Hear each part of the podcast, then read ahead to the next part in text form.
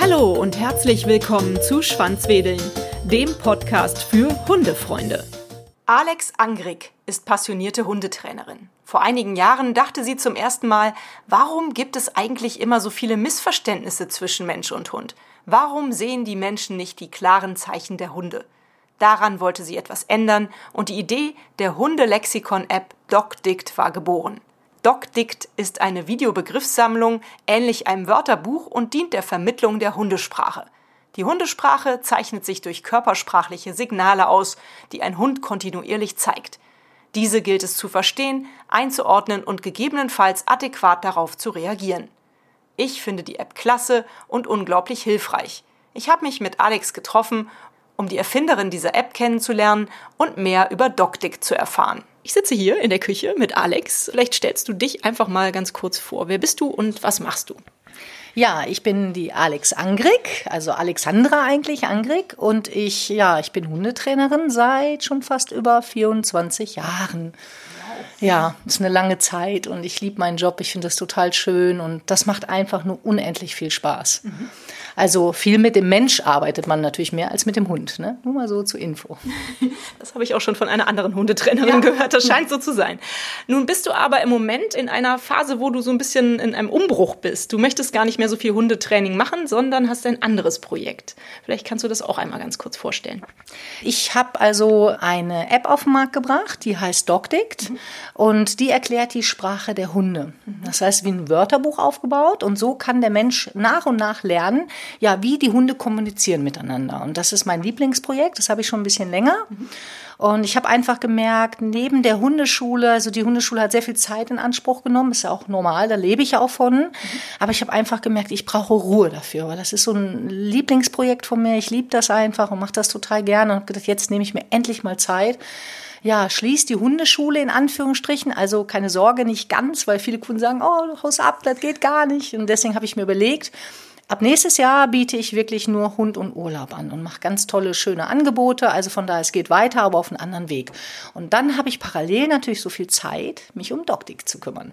Super. Hund und Urlaub hört sich auch spannend an. Da muss ich nochmal nachfragen. Was steckt dahinter? Was bietest du da an? Nächstes Jahr möchte ich auch gerne andere Städte anbieten, aber ich sag mal, dieses Jahr habe ich Texel gemacht mhm. und das bedeutet, dass man, wenn man gerade in den Urlaub fährt, ist man natürlich ein bisschen entspannter, man hat mehr Zeit, man nimmt sich mehr Zeit und ich mache einen Kurs über fünf Tage, jeden Tag fünf Stunden. Man trifft sich morgens zwei Stunden, nachmittags drei Stunden und dann biete ich ganz individuelles Training an. Das heißt, die Gruppe meldet sich an und dann gucken wir einfach, was brauchen die. Viele sagen, Mensch, Hundebegegnungen fällt mir total schwer und mein Hund rastet förmlich aus. Dann werden wir das Thema angehen. Oder viele sagen, Mensch, wie kann ich meinen Hund eigentlich noch weiter beschäftigen? Und das mache ich sehr, sehr gerne übrigens. Und dann gehen wir nämlich immer an den Strand und machen ganz tolle Sachen. Also Longieren, Treibball, Reizangel, so die Dinge, wo man den Hund einfach glücklich macht und mit beschäftigt und den Menschen natürlich auch. Gerade bei der Atmosphäre. Schön. Hört sich toll an. Warum Texel? Und wenn man das bei dir buchen möchte, wie sieht das Paket aus? Buchst du das Hotel mit dazu oder hm, die Anfahrt macht man selber? Kannst du das nochmal kurz erklären? Da mache ich es mir ehrlich gesagt ganz einfach. Ja, organisatorisch ist nicht so mein Talent. Deswegen dürfen die Leute selber buchen. Die bekommen von mir Ideen mit, wo man am besten ähm, Unterkunft bekommt, aber letztendlich müssen sie sich selbst drum kümmern.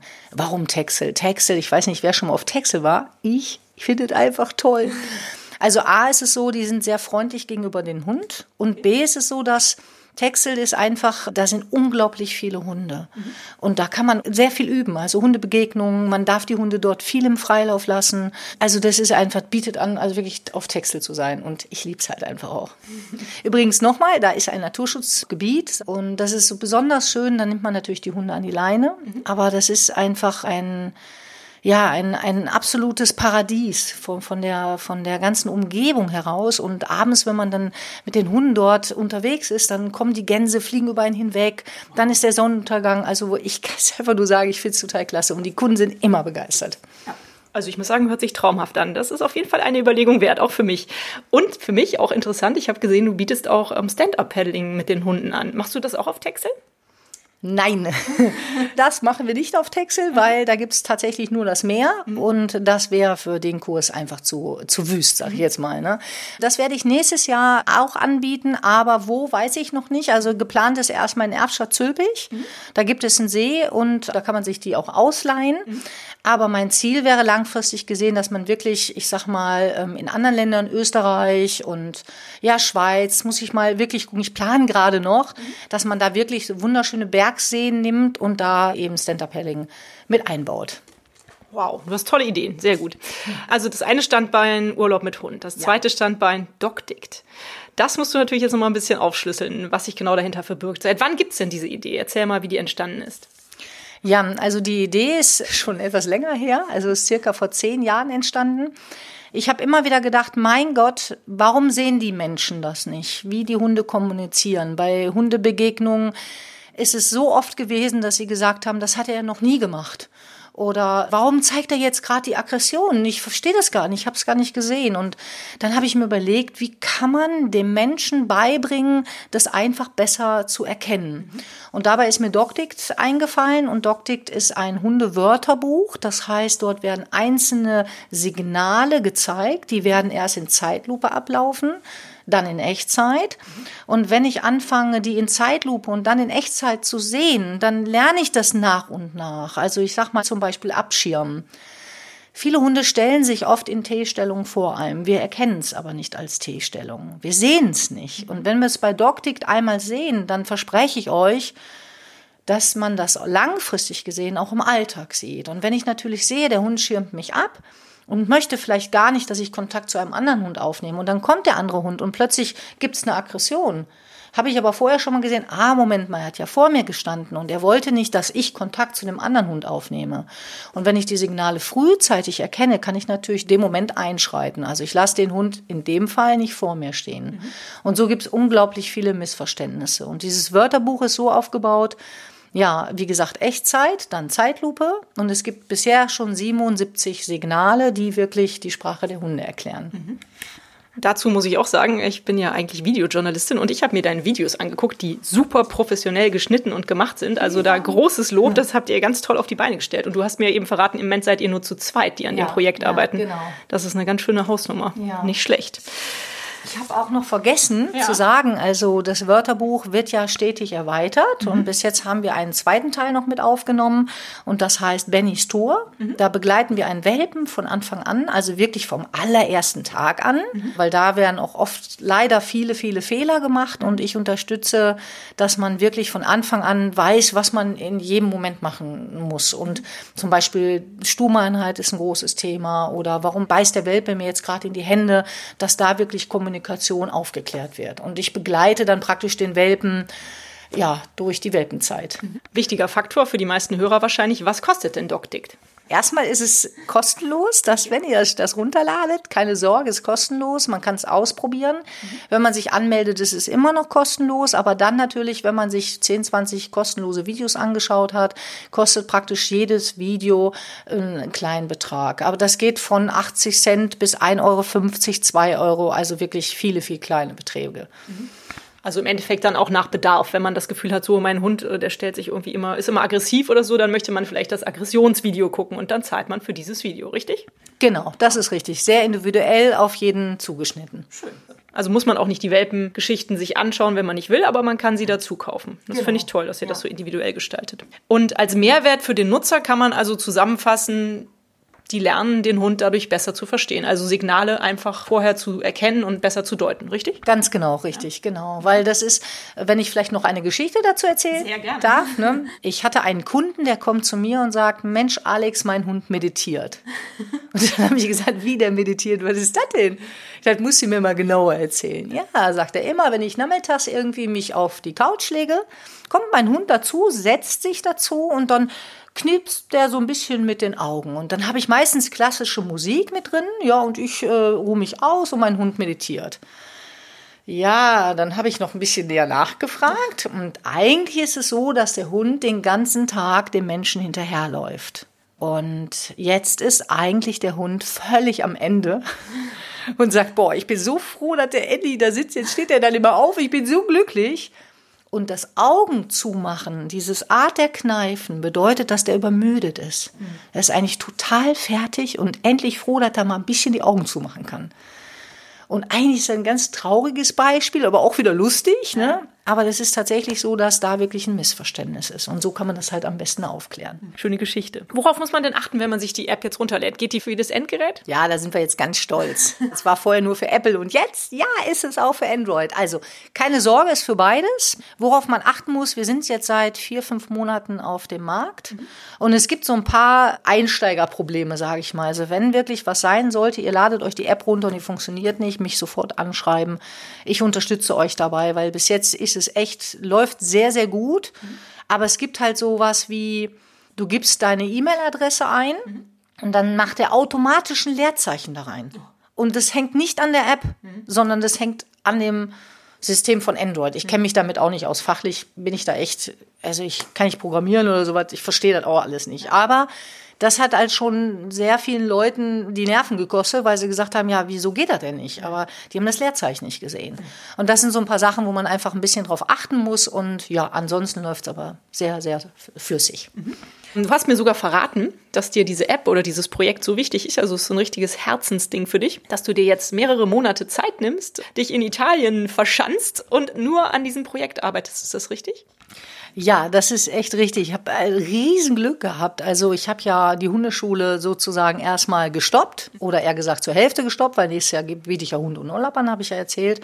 Habe aber dadurch meine Kosten versucht zu reduzieren. Das heißt, ich habe keine Wohnung mehr und reise praktisch mit meinem Wohnwagen rum. Und jetzt habe ich das große Glück, dass eine tolle Kundin gesagt hat, Mensch Alex, du möchtest unbedingt an Doktik weitermachen, möchtest du ein bisschen Ruhe haben, komm einfach nach Italien. Und da bin ich total glücklich drüber, weil ich kann da wirklich, ja, vier Monate sein sein, ganz alleine für mich und mit meinen Hunden natürlich und kann an diesem Herzensprojekt ganz in Ruhe weiterarbeiten. Da wünsche ich dir viel Erfolg bei. Das hört sich aber gut an. Ich ja. denke, das wird was werden. Du hast mir eben schon diese schöne Geschichte erzählt von deinem Kunden. Gibt es noch irgendeine andere verrückte Geschichte, die dir einfällt in dem Zusammenhang? Vielleicht Achtsamkeit gegenüber dem Hund oder Aufmerksamkeit gegenüber dem Hund, den du so mit deinen Kunden erlebt hast? Oh, da gibt es eine Menge Geschichten. Denke ich mir, ja. Menge. Also was ich immer ganz schwierig finde, ist mit den Signalen durchzuziehen. Es gibt ja viele Menschen, die sagen, wenn ich dem jetzt einen Sitz gesagt habe, dann muss er sich einfach hinsetzen. Mhm. Ende aus Nikolaus. Egal was, ich muss das jetzt durchziehen. Und das finde ich fachlich falsch, mhm. weil die Frage ist immer, warum setzt der Hund sich nicht? Und das hat einen Grund. Mhm. Also einmal ist es klassisch, so Ritschbeck zum Beispiel, wenn ihr den draußen sagt, setz dich hin und gerade dann, wenn der Boden ein bisschen nass ist, da sagt er sich, bah, ist das ekelig, da habe ich gar keinen Bock drauf. Und du siehst auch richtig im Gesicht, wie angewidert der ist. Der Frau sagt, sieht, sieht, sieht. Und der Hund hat da gar keinen Bock drauf. Darauf achten. Ja. Zweite kann sein, dass der Hund sich nicht hinsetzt, weil er sich nicht wohlfühlt. Mhm. Sieht man auch häufig. Ne? Da sagst du dem Hund sitz und der Hund guckt sich um und sagt, ey, jetzt hier? Jetzt wirklich dein Ernst hier? Weil da hinten sind andere Hunde, da kommt ein Fahrradfahrer. Hier kann ich mich nicht hinsetzen. Mhm. Ja. Dritter Grund kann sein, also Sitz, wieso? Hast du irgendwann zu bieten, hatte ich mich jetzt hier hinsetzt? Also, dass wir ein bisschen achtsamer sind mhm. auf das, was wir mit dem Hund anbieten, noch machen und dass es eine Wertigkeit auch hat. Also Beispiel, ich habe ja Pastografianus, das sind spanische Schäferhunde. Die machen wirklich auch nur Dinge, wenn sie es wirklich sinnvoll sehen. Mhm. Also wenn ich jetzt einen Beutel, so einen kleinen Futterbeutel mit Mäppchen, da ist so ein bisschen Essen drin, ich da zum Beispiel den Baum hängen, mhm. ja, und dann gehe ich irgendwie um die Ecke, schleiche mich so ein bisschen an, dann sage ich der Yippie, sitz. Und dann setzt sie sich hin und sagt, ja, was ist los? Was kann ich für dich tun? Und dann sage ich, such den Beutel und zeige in den Richtung und dann sucht sie den Beutel. Wenn ich der aber nur einfach sagen würde, setz dich hin, weil ich möchte jetzt einen Sitz, dass du hier sitzen bleibst, da sagt sie sich, Moment mal, gibt es hier irgendwie eine Aufgabe oder was ist los? Also, dass man da so ein bisschen drauf achtet. Ja. ja? Das ist überhaupt eine schöne Idee. Du könntest uns noch mal so ein bisschen über deine Hunde-Lebensgeschichte erzählen. Also seit wann hast du Hunde und was hast du aktuell für einen Hund? Vielleicht kannst du das noch einmal kurz aufschlüsseln. Also ich weiß nicht, wie lange soll das Interview hier gehen? Schieß einfach los. Schieß einfach los. interessiert an deinen Geschichten, die hören sich gut an. Okay, also ich habe angefangen mit 16. Mhm. Da habe ich einen Nachbarn gehabt, der hat eine Schäferhundzucht gehabt. Mhm. Und habe ich gesagt, Mensch, würde ich einfach gerne mithelfen. Dann habe ich ganz viel mitgeholfen und daraus ergab dann der erste Hund, den ich hatte. Und jetzt muss ich gestehen, ich hatte gar keine Ahnung. Mhm. Also wenn ich mir die Zeiten von damals vorstelle, oh, ich habe gar nicht drauf geachtet, ob die Route wedelt, wie die wedelt, weil es ist ja unfassbar komplex. Mhm. Also ob die ist unten, geht nur das Spitzenwedeln. Da hast du ja einen total schönen Podcast übrigens. Dankeschön. Den kann ich echt empfehlen. Also ich bin Hundetrainerin. Ich finde die wirklich super. Also echt total klasse. Ähm, ja, das war mein erster Hund. Dann habe ich noch einen Jagdhund vom Schiefenturm von Pisa einfach mitgeschleppt. Also sollte man nicht tun. Habe ich auch einen großen Fehler gemacht. Weil da war sie emotional, ne? Der lag auf dem Parkplatz, der tat mir so leid, der ist so, so einsam, ne? Und da ist immer die Frage, ob Straßenhunde wirklich so einsam sind. Ne? Also da muss man wirklich gut drüber nachdenken, weil manche Hunde leben auf der Straße und lieben es, auf der Straße zu leben. Und das heißt nicht, dass es denen da unbedingt immer schlecht gehen muss. Ich werde es jetzt nicht fast aufmachen, aber mhm. damals würde ich sagen, aus heutiger Sicht heraus wäre er besser da aufgehoben. Aber nun gut, ich habe ihn mitgenommen, so habe ich angefangen. Mhm. Fand das Leben mit dem Hund eigentlich total schön, aber auch total anstrengend. Mhm. Also ich hatte keine Ahnung und wusste nicht, was ich machen sollte. Und meine Hunde sind immer jagen gegangen und haben nicht gehört und wirklich eine Katastrophe. Wenn ich daran denke, meine Freunde alle sagen immer, mein Gott, was hast du dich verändert? ja, und dann irgendwann bin ich auf die tolle Rasse Garaffiano gekommen. Mhm. Und zwar habe ich in einem Tierheim, ein, äh, als meine beiden Hunde weg, also gestorben sind, mhm. habe ich mir einen neuen Hund angeschafft, die Mona. Und die Mona ist halt ein Pastor Garaffiano, spanischer Schäferhund. Mhm. Und ich wusste das zu den damaligen Zeiten nicht, bis mhm. ich jemanden gefunden habe, der sagt, Mensch, ist das nicht ein Garaffiano? Und dann bin ich auf die Reise gegangen und habe gesagt, Mensch, was ist denn in Garifiano? Wo kommt der denn her? Ja, und die kommen ursprünglich aus La Palma, von den Kanaren. Ja, da gibt es ein Dorf, das heißt Garafia. Und da hat man dann gesagt, danach benennt man die Hunde. Okay. Ja.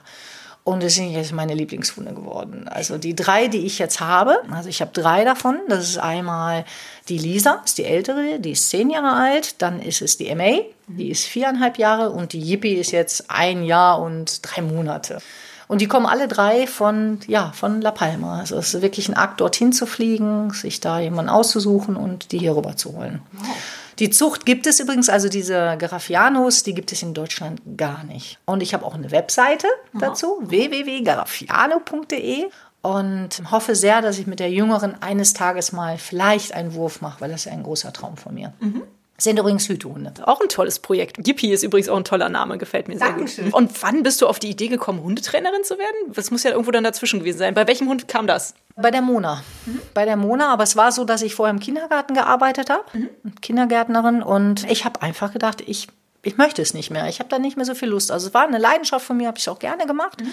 Aber dann irgendwann, weiß ich nicht, dann ändert man sein Leben und hat wieder Lust auf neue Sachen. Und dann habe ich natürlich den bekannten Martin Rütter damals im Fernsehen gesehen, muss ich wirklich sagen. Und der hat mich total begeistert. Damals war er wirklich überhaupt noch nicht berühmt. Und dann habe ich gesagt, okay, es hat Klick gemacht. Und ich gesagt, ja, ich will Hundetrainer werden. Und dann habe ich halt das erste Seminar von Martin Rütter mitgemacht. Da hatte ich noch kein erste, allererste Seminar von Martin. Und ich war so begeistert. Also ich wirklich mega klasse. Und das hat mich so erfreut, dass ich gesagt habe, okay, jetzt gehe ich auf die Reise.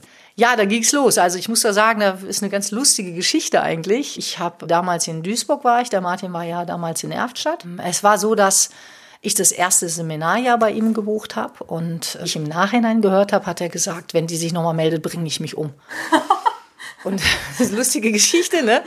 Und das Schöne war, ist, äh, dass ich dann tatsächlich, nachdem ich das Seminar gebucht habe, habe ich tatsächlich mein ganzes Gespartes, mein alles, mein alles, was ich hatte, ich glaube, es waren damals 4000 Euro oder so, ich keine Ahnung, habe ich einfach komplett alle Seminare fünffach gebucht. Genau. Okay. Ich gesagt habe, okay, das möchte ich mitnehmen. Ja. Das ganze Jahr reise ich dem Martin runter hinterher. Und der fand mich total furchtbar aus einem Grunde, weil ich habe echt ganz schön viel nachgefragt auf mhm. dem. Also ich war, ich war, die Leute waren so genervt, weil ich immer wieder gefragt habe, ja, kann das wirklich sein? Ja, ist das? Also ich bin jemand, der wirklich viel hinterfragt. Mhm. Und das hat genervt, weil das war sein erstes Seminar und ich weiß ja jetzt selber, weil ich ja selber Seminare gebe, weiß ich, wie das ist, wenn jemand echt nur nervt. Ne? Ja. Aber die Geschichte ist wirklich ganz gut ausgegangen. Ich habe echt Glück gehabt, weil nach einem Jahr hat das Team gesagt, pass auf, die ist wirklich gut. Die ja. ist wirklich gut, weil die ist total engagiert. Ja. Das Nachfragen, das lässt nach. Aber werde ich nie vergessen, dann habe ich, ja, wie gesagt, dann habe ich Martin immer wieder gelöchert und gesagt, ich möchte gerne Hundetrainer werden. Und ja, dann hat er mich eines Tages angerufen und hat gesagt, ich habe eine gute Nachricht für dich und eine schlechte. Und ich habe schon gedacht, oh, ich werde nicht genommen. Nein, auf keinen Fall. Und oh je. Und die gute war, sagt er, herzlich willkommen, du bist im Team. Und die schlechte war, du wirst ab jetzt keine Zeit mehr haben.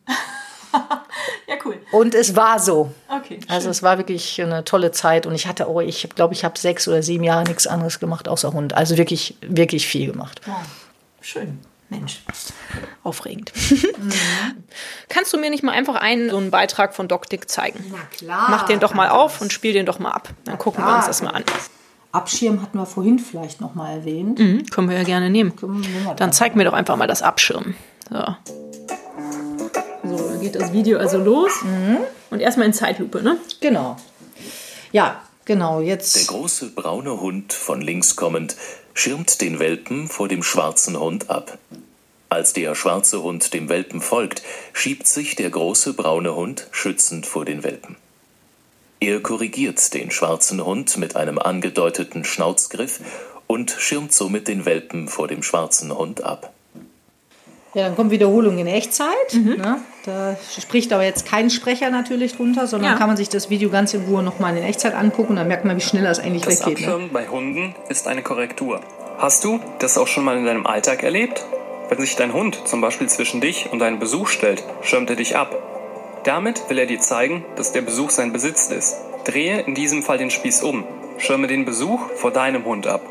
Lasse deinen Hund hinter dir und lass ihn nicht vorbei. Es gibt viele weitere Situationen im Alltag, in denen der Hund versucht, seinen Besitz abzuschirmen.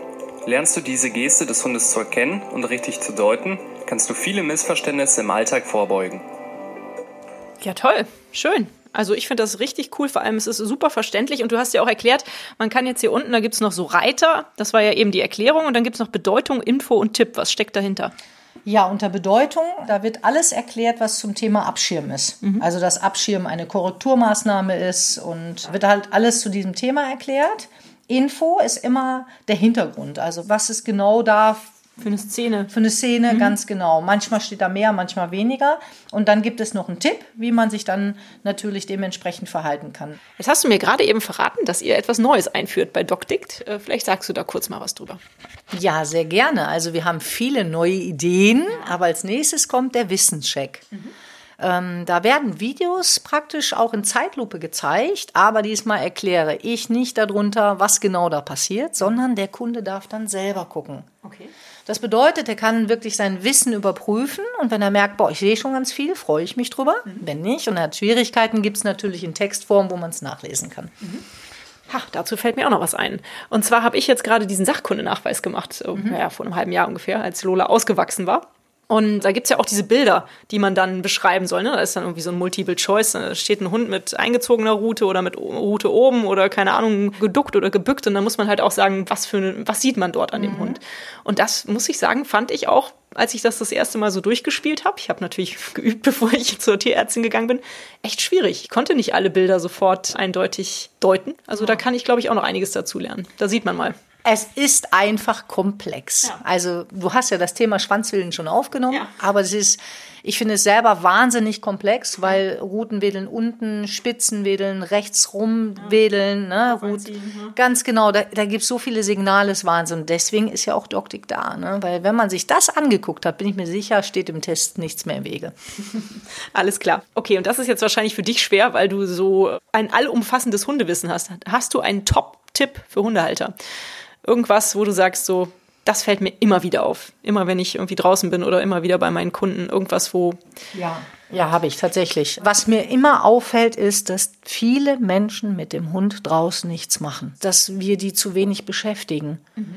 Und was ich mir wirklich wünschen würde, dass alle ein bisschen mehr darüber nachdenken, wie kann ich meinen Hund draußen beschäftigen, anstatt einfach den nur schnuppern zu lassen, was natürlich für den Hund auch toll ist, dass er schnuppern kann, aber letztendlich brauchen wir geistige Herausforderungen und der Hund braucht das auch. Und man merkt es tatsächlich bei einigen Hunden, die wirklich nicht gefördert worden sind. Die sind irgendwie so ein bisschen stupide. Ne? Also nicht immer das Bällchen in eine Richtung schmeißen, sondern nimmt mehrere Bällchen. Oder apportiert mit dem Futterbeutel, hängt das mal in den Baum, lasst den Hund das runterziehen. Da gibt es so viele tolle kreative Spiele, was wirklich dem Hund viel Spaß macht und dem Menschen auch. Und ganz wichtig, nicht aufgeben, wenn er es ein, zweimal nicht bringt. Weil das ist auch häufig der Fall, dass die Leute sagen, ja, ich habe das probiert und ich habe äh, den Ball geschmissen und der Hund sagt, ja, da habe ich gar keinen Bock drauf. Ja, verstehe ich, aber dann immer wieder gucken, was kann ich anderes tun mit dem Hund, ne? damit ich den wirklich artgerecht beschäftige. Ah, daraus haben sich für mich noch zwei weitere Fragen ergeben. Ja, und zwar zum ersten. Gerne. Einer, mit dem ich neulich ein Podcast-Interview geführt habe, hat mir gesagt, er findet es eigentlich nicht gut, dass diese Beschäftigungsdinge so zunehmen. Also es gibt ja unglaublich viele Leute, die jetzt irgendwie Dog-Dance machen, Agility, Obedience. Also es ist ja irgendwie in den letzten Jahren auch sehr aufgekommen. Absolut. Und er meinte, das ist halt einfach nicht mehr natürlich, dass man so viel mit den Hunden macht. Und er denkt, dass es eher das Frauchen oder Herrchen befriedigt als den Hund. Das ist eine spannende Argumentation. Aber ja, da habe ich wieder ein paar Sachen zu, zu sagen. Okay. Also letztendlich hat er recht mhm. auf eine andere Art und Weise. Mhm. Versuch das mal verständlich zu erklären. Wenn wir zu viel mit dem Hund machen, dann ist es auch nicht gut zu wenig ist auch nicht gut. Aber einen gesunden Mittelweg zu finden, das ist das Wichtige. Das heißt also, wenn wir jetzt sagen, ich beschäftige ihn, das gibt wirklich viele Menschen, die machen das. Ich gehe morgens irgendwie zwei, drei Stunden mit dem spazieren und ich mache total viel und nachmittags auch viel, dann würde ich sagen, nee, das ist wirklich zu viel. Der Hund braucht auch mal ein bisschen Pause und ein bisschen Ruhe. Aber wenn ich sage, ich suche mir eine Sache aus, was ich gerne mit dem Hund mache und der Hund hat auch Spaß dran, da spricht echt nichts dagegen. Mhm. Ich glaube, dann werde ich demnächst mal Agility probieren. Unser Hund ist nämlich so, die rennt immer über diese ganzen Hindernisse rüber, wenn wir in der Hundeschule sind. Ja. Freiwillig. Also insofern. Genau, und äh, zu unserer Hündin wollte ich noch mal was fragen. Sehr gerne. Die Lola ist jetzt anderthalb und wir haben relativ früh angefangen mit Apportieren, also Bällchen schmeißen, Bällchen bringen, weil ja. wir es halt auch spannend fanden oder unser Sohn mhm. auch lustig fand. Die macht es auch total gerne. Mhm. Die ist aber fast jetzt schon so ein bisschen so ein Balljunkie, sagt man, glaube ich. Ne? Mhm. Ne? Also wenn wir spazieren gehen, dann erwartet sie eigentlich schon fast, dass wir einen Ball mitnehmen. Und ja. wenn wir dann mal einen Spaziergang ohne Ball machen, dann hüpft sie immer so um uns rum und denkt so, wo ist der Ball und was ja. los hier und was kann man da machen? Also erstmal hast du das sehr gut erkannt, mhm. weil du hast das Wort benutzt, irgendwie ist sie süchtig. Ja, das ist wirklich auch ein sehr großes Thema in der Hundeszene. Ich muss noch mal eine Gegenfrage stellen. Was ist das für ein Hund? Ein Mischling aus Doodle und Golden Retriever Border Collie. Mhm, okay, also auch ein Hund, der Freude hat am Arbeiten, das ist das Erste. Das Zweite, was ich als Frage habe, ist, wie viele Gegenstände apportierst du? Nimmst du einen Ball mit oder mehrere? Meistens nur einen. Da haben wir das Problem. Also grundsätzlich tatsächlich ist es so, dass ich mit Bällen fast gar nichts mehr mache. Mhm. Habe ich früher gemacht, würde ich heute nicht mehr machen. Heißt nicht, dass du es nicht machen kannst oder solltest, sondern hat folgenden Hintergrund.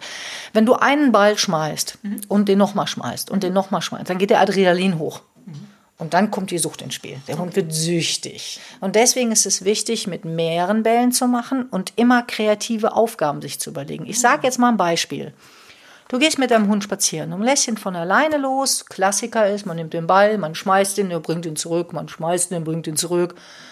Der Hund macht das hundertmal, aber weil er süchtig ist. Und mhm. das ist eigentlich nichts anderes, als wenn du dem, wenn du dem Drogenabhängigen eine Droge gibst. Mhm. Hört sich verrückt an, aber ist tatsächlich so. Wie wäre es, wenn du deinen Alltag etwas anders gestalten würdest, indem du zum Beispiel sagst, ich nehme vier Bälle. Ich setze meinen Hund ab, ich verstecke den Ball im Gebüsch, aber so, dass ich den schon fast einbuddel. Der Hund muss den suchen, muss den dann ausbuddeln, hat den ersten Ball gefunden. Dann hast du den zweiten aber schon längst versteckt, während er den ersten gesucht hat. Vielleicht irgendwo in so einem Baumast, wo er wirklich versuchen muss, kämpfen muss, klettern muss und den da runterziehen muss. Mhm. Ja?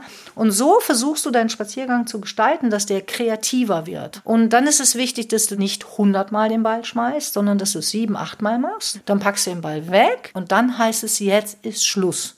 Und dann darf der Hund ruhig, auch wenn es Schluss ist, also dann, wenn der um dich herum tätzelt, würde ich den komplett ignorieren. Aber dann musst du halt wirklich lernen, jetzt ist Feierabend. Weil da hast du recht, viele Hunde können da nicht mehr abschalten. Hm. Und dann ist wieder wichtig, dieses Runterbringen. Mhm. Ja, gut. Da muss man also auch einen goldenen Mittelweg finden im Zweifelsfall. Ganz genau. Und als Tipp nochmal für dich, wenn du merkst, der ist schon ein Junkie geworden oder ist so in die Richtung, mhm. würde ich die Bälle vielleicht erstmal wegpacken, würde Futterbeutel rausholen und würde mit drei, vier Futterbeuteln apportieren. Okay. Das kann dir passieren, dass du am Anfang denkst, boah, der ist jetzt überhaupt nicht, so viel Spaß. Was ist denn mit dem Hund los? Da läuft er langsam zum Beutel, sucht den langsam, buddelt den langsam aus. Aber es liegt nicht daran, dass es keinen Spaß macht, sondern er macht es mit weniger Suchtcharakter. Ah, okay. Und damit hört der Hund auch besser zu und kann die Aufgaben besser erfüllen. Hm, sehr gut. Jetzt habe ich noch eine Frage. Immer gerne. gerne Wir waren schon vor ungefähr einem Dreivierteljahr das erste Mal beim Man-Trailing. Hm, da hatte ich auch meinen Podcast noch nicht gestartet. Deswegen habe ich da auch leider noch nicht drüber berichtet. Ich fand das nämlich eigentlich ganz spannend. Ja. Aber ich glaube, da war die Lola noch zu klein. Also irgendwie, da hatte sie noch nicht ihre erste Hitze und die hat es noch nicht so ganz verstanden, hatte ich das Gefühl. Die fing auch kurz danach erst an, relativ viel zu schnüffeln und, und zu riechen und also Sachen, das, das war, da hatte sie da noch gar nicht. Und danach ging das los, dass sie sehr viel mehr geschnüffelt hat und mhm. so. Also ich denke, es war vielleicht zu früh der Zeitpunkt. Aber was hältst du denn so vom Mantrailing? Ich glaube, das ist eigentlich auch ein schöner Sport, oder? Also so Beschäftigungsding. Hm, ja, ich finde den super. Also Mantrailing finde ich richtig klasse. Jetzt kommt ein Aber. Ja. Ich würde es tatsächlich erst mit dem Hund machen, der zwei, drei ist. Ja. Und das hat aber nicht der Folge, weil er sich nicht konzentrieren kann und du kannst es schon im Welpen beibringen. Ja, okay. Aber ehrlich gesagt würde ich es nicht tun, hm. weil dann hast du einen richtig schlauen Hund. Okay. Okay? Also wenn du so früh anfängst, Mentrailing zu machen, dann toi, toi, toi. Die werden schlau, also werden wirklich schlauer. Also wirklich sehr intensiv dann. Ja. Gerade deswegen sage ich auch immer mit Welpen keine, nicht so viel Nasenarbeit machen. Mhm. Weil die einfach so pfiffig werden, das können wir gar nicht aufholen. Okay. Das ist das Erste. Das Zweite ist, Mentrailing ist für mich nicht ein Spiel, wo der Hund praktisch sich an dir orientiert. Und das finde ich einen großen Punkt. Das heißt, wenn ich einen jungen Hund habe, würde ich lieber empfehlen, Beuteltraining zu machen, Apportiersuchspiele, weil das die Regeln entscheidest du. Das heißt, der Hund muss sich an dir orientieren und sucht mit dir gemeinsam etwas. Wenn du es andersrum machst und bringst dem Hund erstmal Mentoring bei, dann hängst du mit der Leine hinten dran und der Hund sagt, ey, ich habe sowieso eine bessere Nase als du brauchen wir gar nicht drüber reden. Ah, okay. Und du hängst hinten dran. Ja. Was auch die Leinenführigkeit betrifft. Der Hund kann natürlich unterscheiden. Bei Mentrailing ist der Hund am Geschirr und da sollte er, darf er ziehen, grundsätzlich, weil er muss ja auch den Weg vorzeigen. Und bei dem Halsband letztendlich, wenn du die normale Leinenführigkeit machst, der Hund am Halsband, da darf er nicht ziehen. Er mhm. kann das unterscheiden. Aber beim Junghund ist es schwierig, dem das am Anfang beizubringen. Also war das auch einfach noch zu früh für uns, glaube ich. Genau. Und zu guter Letzt jetzt, nachdem wir dieses schöne Interview geführt haben und eigentlich zu wenig über DocDict gesprochen haben, aber trotzdem möchte ich alle meine Hörerinnen und Hörer nochmal auffordern, guckt euch diese App an, ladet euch die kostenlos runter, probiert es einfach aus. Ich finde die sensationell und denke, das wird auch in Zukunft ein richtig großer Erfolg werden, wenn du da jetzt nochmal so lange dran arbeitest und ja. das noch mehr verbesserst. aber zuletzt möchte ich dich jetzt nochmal fragen, hast du einen schönen Buchtipp für meine Zuhörer? Ich fände Jan Neiborn, ist der dir bekannt? Nein. Ich weiß nicht, ob ich den richtig ausspreche. Mhm. Bei dem habe ich wirklich sehr viel gelernt. Es sind mhm. super Hundertrainer und ich kann eigentlich alle Bücher von dem empfehlen. Okay. Also wirklich klasse Mensch. Einfach guckt rein. Der hat halt so ein bisschen die Philosophie, alles muss mit Jagen zu tun haben. Und okay. das ist auch richtig, weil es muss eine Sinnigkeit haben. Mhm. Das ist, wovon ich auch vorhin gesprochen habe. Ne? Mhm. Ist halt einfach klasse Hundetrainer, kann ich echt nur empfehlen. Ja, cool. Super. Vielen Dank. Also das sehr, sehr als letzten guten Tipp von dir. Dann danke ich dir, dass du dir die Zeit genommen hast für das Interview. Ja, vielen Dank. Und wünsche dir ganz, ganz viel Erfolg. Erstens für die nächsten Monate, dass du da den richtigen Drive Dankeschön. hast und äh, für ja. deine App natürlich. Vielen Dank, ja. Dankeschön. Vielen Dank fürs Zuhören. Guckt euch DocDict unbedingt einmal an. Der Download und etliche Videos sind kostenlos. Die Videos von DocDict sind in verschiedenen Rubriken aufgelistet. Sie zeigen jeweils ein körpersprachliches Signal – einmal in Zeitlupe und einmal in Echtzeit. Während der Zeitlupe wird das Verhalten des Hundes durch einen Sprecher erklärt. Ebenfalls wird die Bedeutung des jeweiligen hundesprachlichen Signals durch ausführliche Texte verständlich erklärt, inklusive Tipps, wie du auf das gezeigte Signal deines Hundes antworten kannst. Die App ist ein toller Begleiter auf dem Weg, unsere Hunde besser zu verstehen. Die Links findet ihr wie immer in den Shownotes zu dieser Schwanzwedeln-Folge. Hat euch dieser Podcast gefallen, dann teilt ihn doch mit euren Freunden und gebt mir eine 5-Sterne-Bewertung, denn nur so werden auch andere Hundefreunde auf den Podcast aufmerksam. Nun knuddelt euren Hund und gebt ihm ein Leckerchen und sorgt für ein Schwanzwedeln. Bis zur nächsten Folge. Wuff und tschüss.